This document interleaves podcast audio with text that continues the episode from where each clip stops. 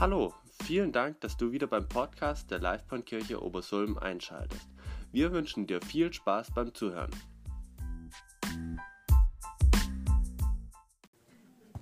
Was ist das? äh, Christian, ah, ganz schön laut.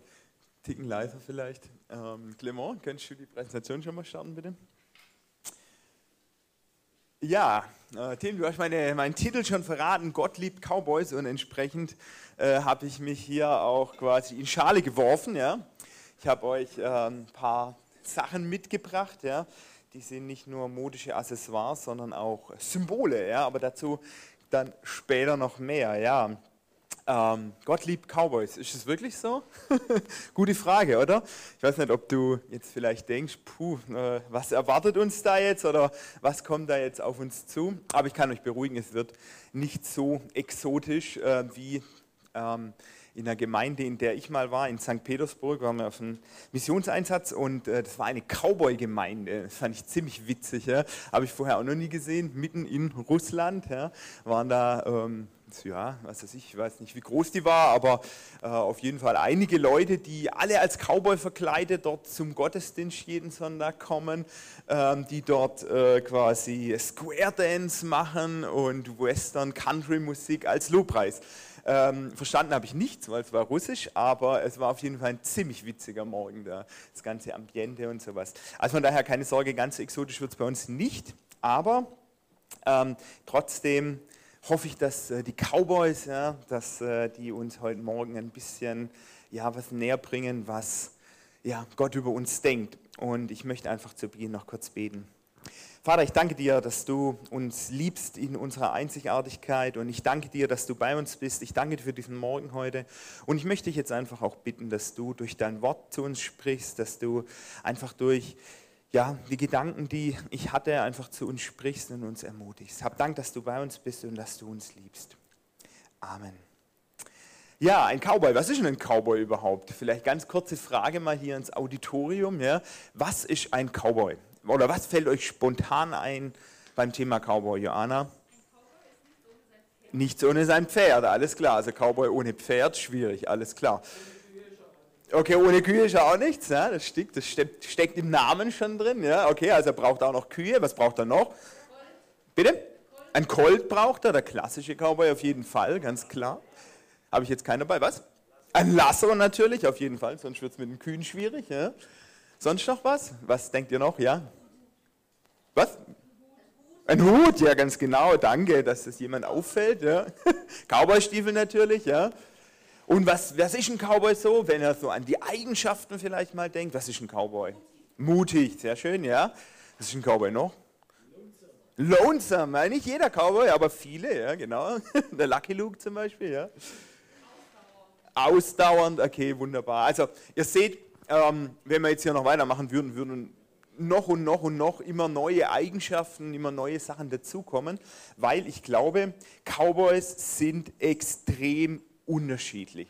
Und als ich mir so Gedanken gemacht habe, ja, auf die Predigt selber bin ich übrigens über ein Lied gekommen, auf das komme ich später noch ein bisschen näher ein, ähm, da ist mir aufgefallen, wie unglaublich verschieden doch eigentlich Cowboys sind. Und ähm, ich habe euch ein Bild mitgebracht, da sind verschiedene Cowboys mal drauf, ja, so ganz klassisch natürlich, hier der, wo mit seinem Lasso die Kuh einfängt, ja, aber ich habe auch ganz junge Cowboys gefunden, ja, ich habe eher etwas ältere, sogar aus Mexiko, glaube ich, oder Uruguay, ich weiß gar nicht mehr. Dann haben wir hier Cowboys, die sind der typische Banjo-Spieler, ja, der klassische Western-Gitarrenspieler. Äh, und ich habe Cowboy gefunden, der lässt es eher etwas ruhig angehen, ja, der ist eher ein bisschen lässig unterwegs und natürlich auf dem Pferd ist er auch ähm, quasi ähm, unterwegs natürlich. Also vieles haben wir gehört. Ja. Aber was ich irgendwie interessant finde, ja, ein Cowboy ist ja eigentlich streng genommen ja, sowas wie ein Hirte. Ne. Gibt es Cowboys, die haben Schafe, äh, da gibt es Cowboys, die haben... Ähm, Kühe, manche haben auch Pferde auf ihrer Ranch. Ja. Aber eigentlich ist ein Cowboy ja nur ein Hirte in Anführungszeichen. Ja. Aber durch, was weiß ich, Popkultur, Fernseh, Western und so weiter und Karl May natürlich nicht zuletzt, ja, sind Cowboys zu so einer richtigen ja, Kultfigur geworden. Und äh, wenn man sich dann so mal durchschaut, was es alles für Cowboys gibt, ist mir aufgefallen, dass eigentlich nicht ein Cowboy ist wie der andere. Ja, gibt es ein paar Stereotypen, die man abklappert, aber wenn man genauer hinschaut, ist jeder Cowboy individuell. Und das erste Symbol, was ich euch mitgebracht habe, ist hier mein Hut, der eher eigentlich kein klassischer Cowboy-Hut ist, aber wenn man rumschaut, jeder Cowboy hat seinen eigenen Hut auf. Ja. Jeder Cowboy ähm, hat sein individuelles Markenzeichen sozusagen auf dem Kopf und ähm, mir ist das so aufgefallen, dieser Hut, ja, äh, ohne den Hut ist der Cowboy natürlich sowieso nichts, aber ähm, dieser Hut, der symbolisiert für mich, dass es ähm, jeder Cowboy ganz individuell ist, ja, dass jeder Cowboy irgendwo auf seine Art und Weise einzigartig ist, sozusagen. Und ähm, wenn wir in die Bibel reinschauen, ich habe euch einen ähm, kurzen Text aus dem Korinther mitgebracht. Ähm, und äh, ich werde euch gleich danach erklären, was das jetzt damit zu tun hat, mit dieser Einzigartigkeit. Ähm, können wir den mal kurz auflegen? Genau. Da heißt es, schreibt Paulus, schreibt Paulus an die Gemeinde, der menschliche Körper hat viele Glieder und Organe, doch nur gemeinsam machen die vielen Teile den einen Körper aus. So ist es auch bei Christus und seinem Leib. Einige von uns sind Juden, andere sind nicht Juden, einige sind Sklaven, andere sind frei. Aber wir alle haben denselben Geist empfangen und gehören durch die Taufe zum Leib Christi. Auch der Körper besteht aus vielen verschiedenen Teilen, nicht nur aus einem. Wenn der Fuß sagen würde, ich bin kein Teil des Körpers, weil ich keine Hand bin, sollte er deshalb nicht zum Körper gehören? Ja, Paulus, finde ich, wählt ein extrem schönes Bild eigentlich für seine Gemeinde aus. Ja. Seine Gemeinde, das ist nicht ein monotoner Brei aus Einheitsuniform und ähm, jeder ist gleich, sondern seine Gemeinde besteht aus vielen verschiedenen Teilen. Und in diesem Text geht es eigentlich darum, dass in der Gemeinde verschiedene Begabungen da sind. Ja? Also Paulus bezieht es vor allem auf die klassischen geistlichen Gaben eigentlich. Ja? Also da gibt es jemanden, der lehrt in der Gemeinde, da gibt es jemanden, der hat die Gabe äh, zu prophezeien oder ist Prophet in der Gemeinde. Dann gibt es einen, der spricht in Sprachen und so weiter. Ähm, und ich möchte jetzt heute Morgen tatsächlich mal nicht auf diese klassischen geistlichen Gaben eingehen, sondern ich möchte darauf eingehen, dass jeder oder den Fokus eigentlich darauf legen, dass Gott jeden in dieser Gemeinde ganz individuell geschaffen hat. Ja? Dass er jedem in der Gemeinde ähm, bestimmte Gaben gegeben hat. Ja? Die geistlichen Gaben natürlich auch. Aber ich glaube, ähm, dass man das sogar noch, noch tiefer runtergehen kann. Ich lehne mich da vielleicht ein bisschen aus dem Fenster, aber ich glaube, dass man das durchaus auch so verstehen kann, so diese ganz klassischen Begabungen, die wir so in der Gemeinde haben, wie zum Beispiel eine praktische Begabung. Und ich habe mir überlegt, ja, was gibt es denn da verschiedene Begabungen? Ja, was gibt es denn für verschiedene Körperteile? Und da gibt es natürlich mal die Hand, ist mir eingefallen, ja, eine Hand, die zupackt zum Beispiel, ja. Und es gibt Menschen hier in der Gemeinde, aber auch generell, die sind einfach praktisch begabt. Und es ist eine unglaublich tolle Sache, ja. Die können zum Beispiel ein Haus streichen. Ja? Die sind wunderbarer Maler zum Beispiel. Ja? Oder, ähm, oder die sind sogar Architekt. Ja? Und die können einfach praktische Dinge toll machen. Und das ist absolut Schönes. Der andere, der ist vielleicht eher ein Gehirn. Ja? Der ist ja der klassische Denker. Ja? Der klassische Theologe, ja, der die Bibel liest, der die verschiedenen theologischen Schriften dazu studiert und der sich da ganz tolle Gedanken machen kann. Und dann gibt es vielleicht einen, der ist sowas wie ein Ohr, ja, der kann zuhören. Der kann anderen Menschen zuhören, wo andere vielleicht schon längst abgeschaltet haben. Ja? Der ein offenes Ohr hat für die Nöte der anderen Menschen. Und es ist eine unglaublich wichtige Fähigkeit, die gebraucht wird und die auch etwas Tolles ist. Ja, dann gibt es den Mund. Ja, gibt es die einen, äh, die den Mund nicht halten können. Ja, aber es gibt auch Leute. Der Mund hat auch eine ganz tolle Eigenschaft. Der kann Ermutigung weitergeben zum Beispiel. Der kann Dinge weitergeben, die andere vorwärts bringen. Der kann Dinge sagen, die, die das Herz ansprechen, ja, die, ähm, die ermutigen.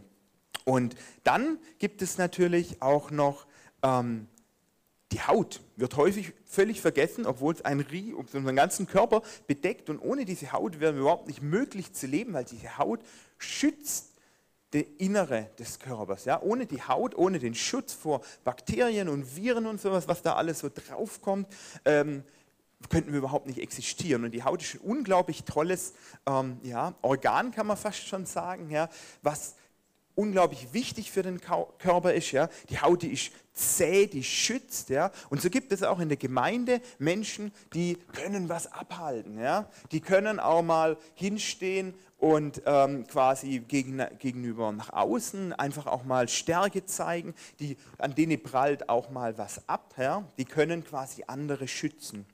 Und dann gibt es natürlich auch das Herz. Ja? Und das Herz ist ein Organ, das sieht man nicht, aber das ist ja quasi geradezu symbolisch. Ja?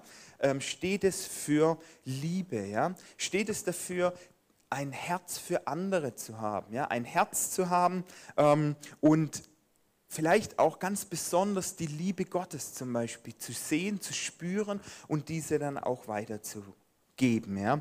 Und ich habe keine Ahnung, mit was vom Körperteil du dich vielleicht am ehesten assoziierst, mit was du vielleicht am ehesten, wo du dich wiederfindest. Ja? Und ich möchte auch überhaupt, ich möchte eigentlich gar keine Beispiele geben. Ja? Wenn ich so rumgucke, fallen mir viele Dinge ein, wo ich glaube, dass verschiedenste tolle Begabungen da sind, aber das möchte ich überhaupt nicht ähm, quasi euch vorgeben, sondern eigentlich möchte ich euch dazu ermutigen, euch ähm, selber darüber Gedanken zu machen. Weil mir ist aufgefallen, bei mir selber, geht es mir häufig so, dass ich die eigenen Stärken, die eigenen Fähigkeiten überhaupt nicht wahrnehme.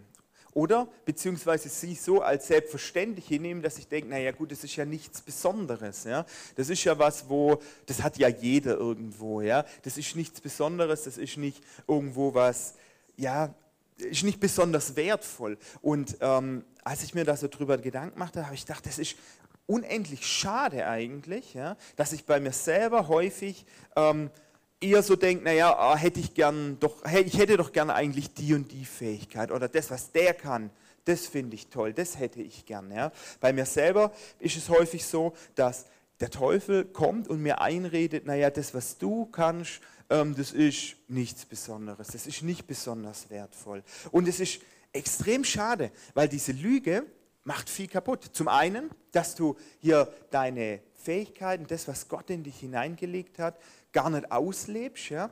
aber vor allem auch, dass du dich nicht daran freuen kannst. Und ich möchte uns heute Morgen einfach dafür sensibilisieren. Keine Ahnung, ob du weißt, was du gut kannst, ob du vielleicht auch selbstbewusst bist und das überhaupt nicht brauchst. Ja? Aber vielleicht geht es dir ja manchmal so wie mir, dass du dich irgendwo wertlos fühlst. Ja? Und deshalb möchte ich dich ermutigen, heute Morgen dir darüber Gedanken zu machen, was ist deine individuelle Fähigkeit? Was ist dein Hut sozusagen, den du aufhast? Ja? Was ist das, was dich irgendwo ausmacht? Nicht, damit du dann irgendwas tust für die Gemeinde oder für andere. Darum geht es mir überhaupt gar nicht. Sondern mir geht es darum, dass du merkst und siehst, was Gott Tolles in dich hineingelegt hat und dass du dich daran freuen kannst. Weil es wäre total schade, Gott macht was Tolles in dir, befähigt dich zu irgendwas Tollem und jeder ist zu irgendwas Tollem befähigt. Ja? Und du merkst es nicht, du übersiehst es und Dir geht so viel kaputt, du, dir fehlt so viel an Freude darüber, was Gott eigentlich Geniales von sich in dich hineingelegt hat. Und deshalb möchte ich dich da heute Morgen ermutigen, mach dir Gedanken darüber, was ist das, was dich auszeichnet, was ist das, was du kannst. Frag vielleicht auch andere danach, lass dir da Rückmeldung geben von Leuten, die die Fähigkeit haben, sowas auch zu erkennen. Ja? Und lass dich ja, begeistern dafür, wie Gott dich wunderbar geschaffen hat. Ja, leider, jetzt kommen wir zur nächsten Folie. Ähm, genau. Sind Gaben oder sind solche Fähigkeiten nicht immer nur zu Gutem fähig? Ich habe euch als zweites Symbol heute Morgen das Halstuch mitgebracht, das ich leider zu eng gebunden habe. Aber so ein Halstuch ist ein tolles äh, Schutz gegen Staub, kann aber, wenn man es über die Nase drüber zieht, genau, den klassischen Gangster aus dir machen. Und ähm, wenn man über Cowboys recherchiert und äh, wegkommt von der Karl-May-Romantik, kommt man ganz schnell auf Cowboys, die extrem schlimme Dinge getan haben. Da ist mir zum Beispiel ein Methodistenpfarrer begegnet, der ähm, angeführt hat, ähm, eine ja, Truppe von Cowboys, die ein, ja, eins der schlimmsten Massaker an Indianern äh, quasi angeleitet hat, durchgeführt hat. War eine Strafexpedition, die natürlich völlig, ähm, ja, völlig in einem völlig Bösen geendet ist sozusagen. Und wir haben letztes Mal beim Charlie schon gehört, dass wir immer die Möglichkeit haben, uns für das Gute oder für das Schlechte zu entscheiden. Und vielleicht bist du ein Mensch, der hochsensibel ist, ja, der erkennt, was den anderen ausmacht, der hochsensibel ist für die Stimmung, für Emotionen von anderen. Das ist eine tolle Eigenschaft, wenn du sie dafür einsetzt, andere zu ermutigen. Aber wenn du das kannst, dann kannst du deine Begabung, deine Fähigkeit, die Gott dir gegeben hat, auch dazu nutzen, um andere zu vernichten. Wenn du genau weißt, was der andere braucht, dann weißt du auch, was ihn verletzen kann. Wenn du jemand bist, den, der, der klassische Anführer, ja, der von Gott dazu befähigt wurde, andere Menschen zu begeistern, anzuführen, dann kannst du diese Fähigkeit auch missbrauchen und andere in die Irre oder sogar in die Dunkelheit anführen. Oder du bist absolut zark, äh, stark, zäh, gleich die Wortmischung aus stark und zäh, sorry. Äh, du bist absolut stark und zäh? Du kannst Gefahren abwehren, aber du kannst auch andere Menschen damit verletzen und du kannst andere Menschen äh, attackieren und äh, hältst mehr aus als der andere äh, und kannst letztendlich die anderen unterdrücken. Oder wenn du das Gehirn bist, du kannst dein Wissen, deine Fähigkeiten auch für das Schlechte einsetzen. Und mir ist als prominentestes Beispiel ist mir Darth Vader eingefallen. Ja. Eigentlich kein klassischer Cowboy, aber war früher mal ein guter Jedi-Ritter. Ich weiß so viel zum Thema Science Fiction heute Morgen. Ähm, quasi der begonnen hat, sich irgendwann für das Böse zu entscheiden und dann zu dem sagen wir mal, Schurken quasi schlechthin geworden ist. Und ähm, wir müssen uns immer bewusst machen, auch als Christen sind wir überhaupt nicht davor gefeilt, ähm, quasi auf die falsche Seite des Pferdes quasi zu fallen, dass wir unsere Eigenschaften, unsere Fähigkeiten eben nicht für das Gute einsetzen. Und ähm, Gott nimmt das nicht leicht. Unsere negative Entscheidungen, Charlie hat es so unglaublich gut und plastisch auch formuliert. Er hat die Dinge, die wir uns, wo wir uns für das Negative, für das Böse entscheiden, haben Konsequenzen. Für mich, aber auch für andere Menschen. Und Gott nimmt das überhaupt nicht leichtfertig. Ja? Mir ist eine Geschichte im Alten Testament ähm, quasi eingefallen, ja, und äh, die können wir jetzt mal kurz auflesen. Da begegnet Jesaja Gott. Und was er dort erlebt, lese ich jetzt mal vor. In dem Jahr, als König Usia starb, sah ich den Herrn. Er saß auf einem hohen Thron und war überhöht und der Saum seines Gewandes füllte den Tempel. Über ihm schwebten Seraphim mit sechs Flügeln. Jeder hatte sechs Flügel mit zwei Augen bedeckt. Bedeckten sie ihre Gesichter mit zweien, ihre Füße und mit dem dritten Paar flogen sie. Sie riefen einander zu, heilig, heilig, heilig ist der Herr, der Allmächtige. Die Erde ist von seiner Herrlichkeit erfüllt. Dieses Rufen ließ die Fundamente der Vorhalle erzittern und der Tempel wurde mit Rauch erfüllt. Da sagte ich, mir wird es furchtbar ergehen, denn ich bin ein Mann mit unreinen Lippen, inmitten eines Volkes mit unreinen Lippen. Ich werde umkommen, denn ich habe den König, den Herrn, den Allmächtigen gesehen. Und als ich das so gelesen habe, da war ich ernüchtert. Ja. Ich weiß nicht, ob es dir schon mal so ging, dass wenn du so einen Text liest ja, und du auf einmal so einen Hauch dessen spürst, wer Gott eigentlich ist. Er ist heilig, ja. Vorhin haben wir das äh, auch kurz gesungen, ja, und mir ist eingefallen, so dieses typische, wenn der Kuchen spricht, dann haben die Krümel Pause. Und genau so fühlt sich der äh, Jesaja, als er diesem Gott begegnet. Ja? Diesem, da donnern diese Stimme von diesen Seraphim, allein die sind ja schon beeindruckend ohne Ende. Und dann knien diese Seraphim vor Gott und, und rufen die ganze Zeit nur heilig, weil Gott heilig ist. Und der, der, der, der Jesaja, der verzweifelt richtig, ja, weil auf einmal merkt, wow, wow, wow, wow, da kann ich nicht bestehen. All das, was sich Unreines gesagt hat, er bezieht es jetzt besonders auf die Lippen, ja, wo er sich versündigt hat, wo er vielleicht andere Menschen verletzt hat, wo er Dinge gesagt hat, die böse waren, die schlecht waren, die werden ihm auf einmal wieder bewusst und ihm wird klar, vor diesem Gott kann ich nicht bestehen. Weil dieser Gott, der, der, der, der, der schaut nicht einfach leichtfertig drüber hinweg, was du vielleicht auch Böses getan hast. Der kann da nicht einfach, ähm, hier, Wischwasch äh, ist ja nicht so schlimm gewesen, sondern der allein seine Eigenschaft, dass er heilig ist, erlaubt es nicht.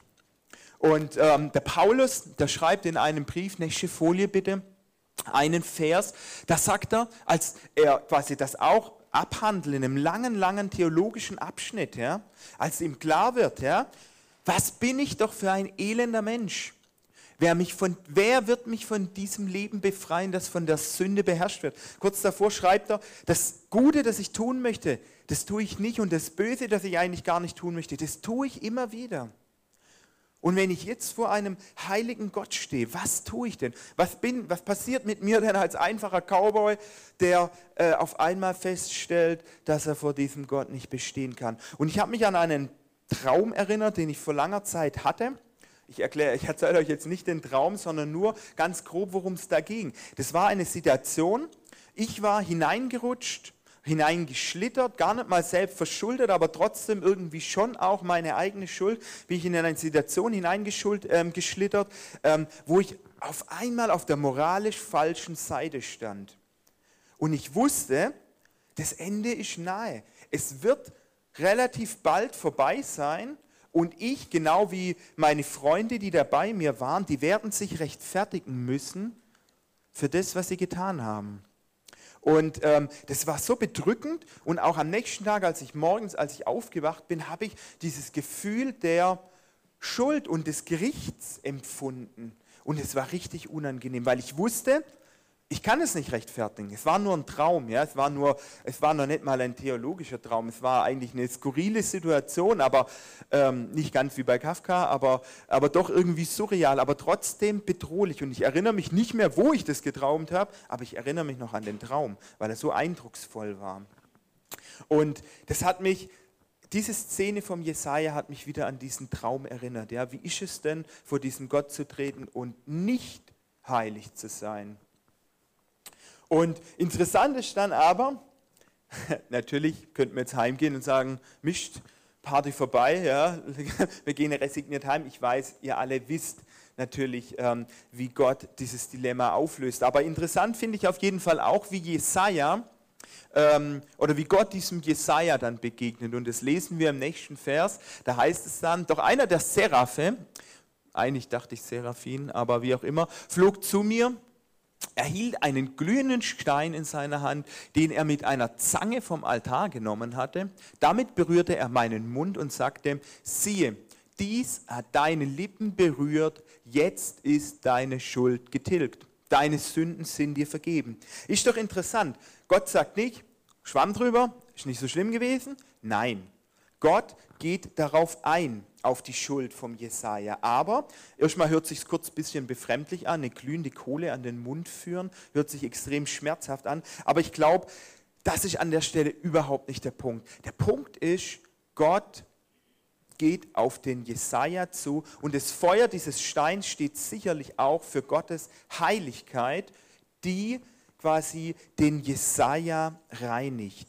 Gott tut etwas, er geht von sich aus auf diesen Jesaja zu und diese, diese Reinigung oder diese, dieses Feuer Gottes ist so vollumfänglich, dass der Jesaja danach vor Gott stehen kann, ohne äh, sterben zu müssen.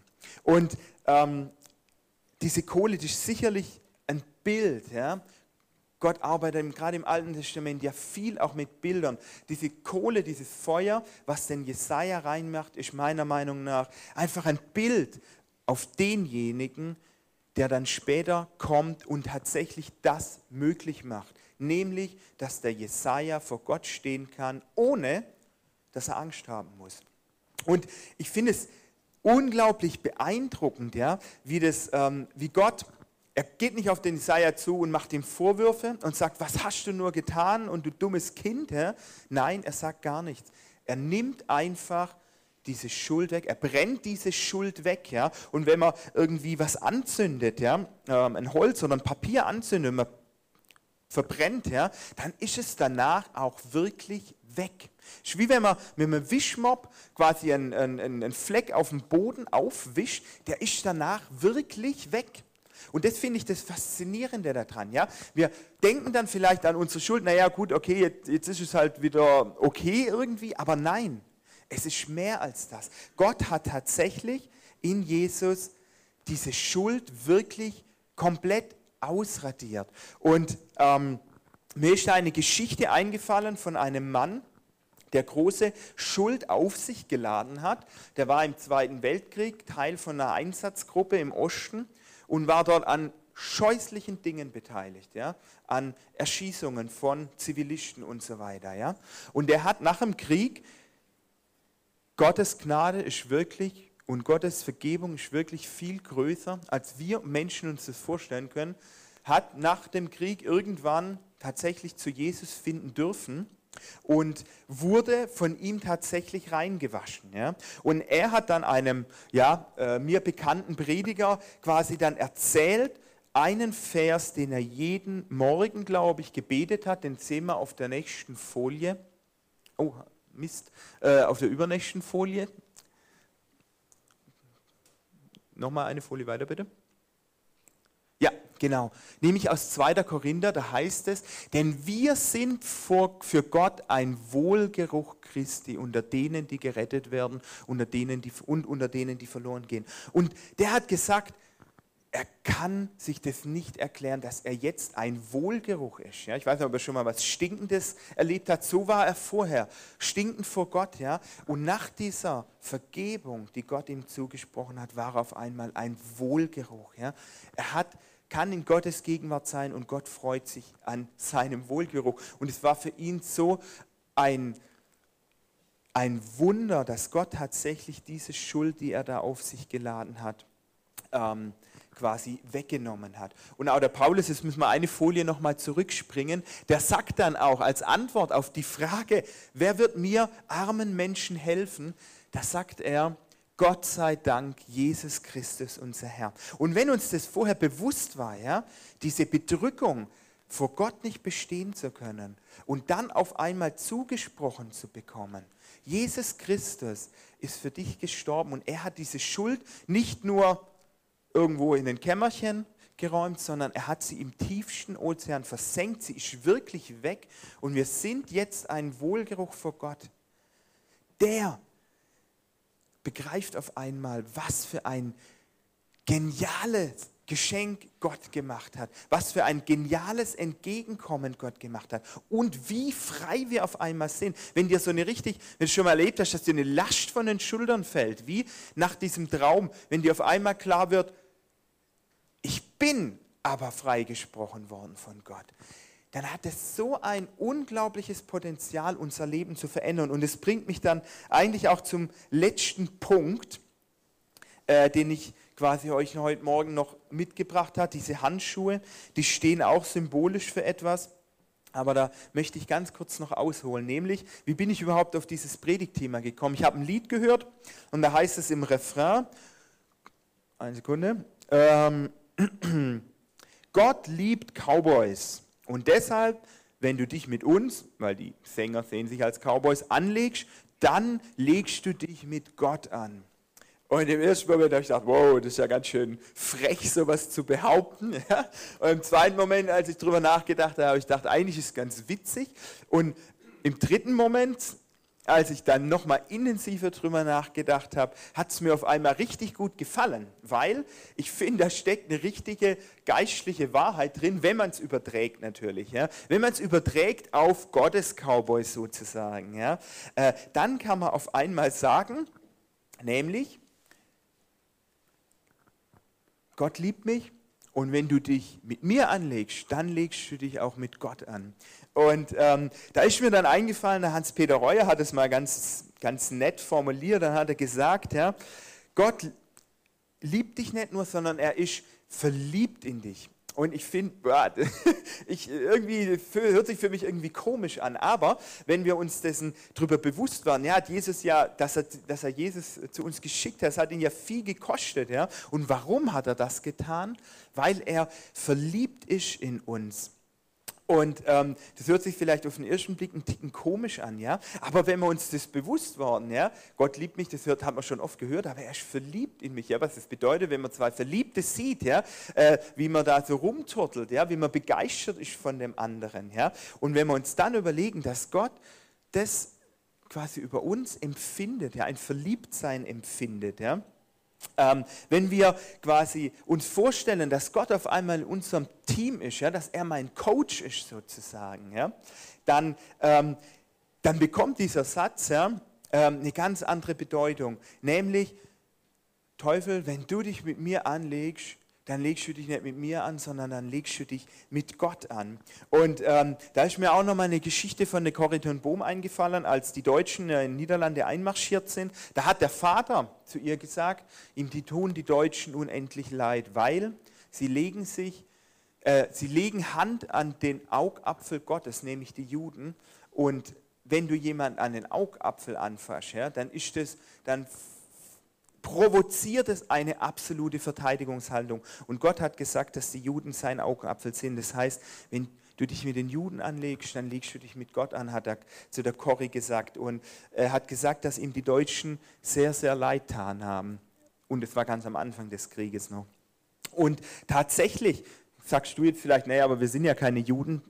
In gewisser Weise schon, denn Paulus sagt, Peter sagt, wir sind eingepfropft in den Baum Israel sozusagen. Wir sind als Christen quasi Teil dieser Gemeinschaft. Und wenn du dich entscheidest, wenn du das möchtest, dass Gott quasi auch dein Coach ist, dass er quasi, wenn du dich dafür entscheidest, ja, dann ist es auch so, dass äh, wenn jemand Hand an dich anlegt, dass er auch äh, quasi sich am, am Augapfel Gottes sozusagen ähm, quasi vergreift. Ja?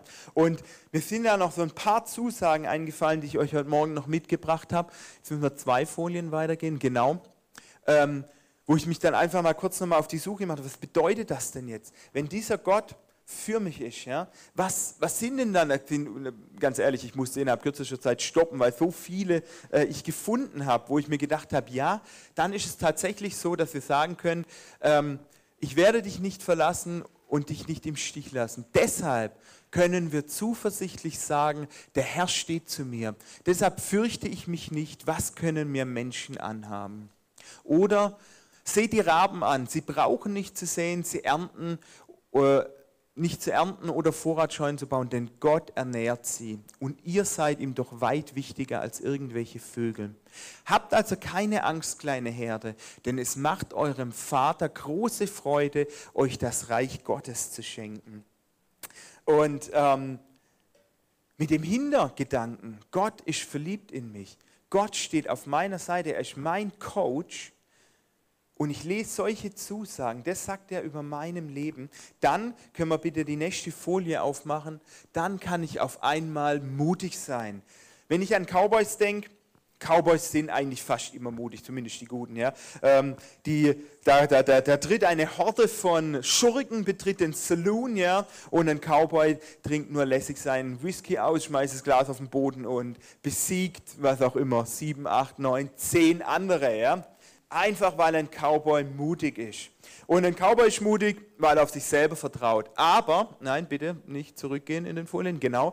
Aber wir können mutig sein, Nicht, weil wir uns auf uns verlassen müssen, sondern weil Gott an unserer Seite steht. Und wenn dieser selber Gott, von dem wir vorhin gelesen haben, wie gewaltig er ist, wenn der auf meiner Seite steht und er macht mir solche Zusagen wie die, die ich gelesen habe, dann kann ich mutig sein, egal welche Herausforderungen vor mir liegen, egal was andere Menschen vielleicht über mich aussprechen, egal was andere Menschen vielleicht äh, Böses in mein Leben hineinbringen wollen. Ich kann mutig sein und das möchte ich uns heute Morgen zusprechen. Und jetzt vielleicht zum Abschluss, ich fasse es einfach nochmal ganz kurz zusammen. Hey, warum mache ich diesen Zirkus mit Cowboy-Zeug und alles? Ja? Ähm, warum bringe ich euch verschiedene Symbole mit? Handschuhe stehen übrigens vermutlich, habe ich vergessen, für den äh, hier äh, Stierreiter, der auch Handschuhe an. Äh, hier Hut für Individualität. Warum mache ich das? Einfach, weil ich möchte, dass wir heute Morgen nicht nach Hause gehen und irgendwas gehört haben von Gott, sondern dass wir uns nächste Woche, wenn wir irgendwo einen Cowboy sehen, wenn wir irgendwo Handschuhe sehen, dass wir uns daran erinnern, dass Gott dich individuell gemacht hat, dass er dich wunderbar gemacht hat, dass du tolle Gaben hast. Dass wir uns daran erinnern, dass Gott dich, wenn du eventuell aus Versehen zum Gangster geworden bist, dass Gott dir vergeben kann. Dass er übrigens auch negative Konsequenzen auch wieder ausbügeln kann, wenn du ihn darum bittest. Ja? Und dass wir, wenn wir Handschuhe sehen, wenn wir Cowboys mit Handschuhen sehen, dass wir uns daran erinnern dürfen. Wir dürfen mutig sein, weil Gott auf unserer Seite ist, weil er uns tolle Zusagen gemacht hat und weil er versprochen hat, dass er bis zum Ende der Welt bei uns ist. Amen. Vater, ich danke dir, dass du uns zugesagt hast, dass du bei uns bist bis ans Ende der Welt. Ich danke dir, dass du uns ja geschenkt hast, dass wir, dass wir deine Heiligkeit sehen dürfen, erschaudern und gleichzeitig wissen dürfen, du hast uns heilig gemacht und nichts trennt uns mehr von dir. Ich danke dir da dafür. Und ich danke dir, dass du uns liebst. Wir können das gar nicht nachvollziehen, aber wir wissen es, weil du es gesagt hast, dass du verliebt in uns bist, dass du, dass du wirklich Interesse an uns hast, dass nichts, nicht mal ein einziges Haar uns vom Kopf fallen, fallen wird, ohne dass du es mitbekommst, Herr. Ich danke dir, dass du versprochen hast, immer bei uns zu sein. Amen.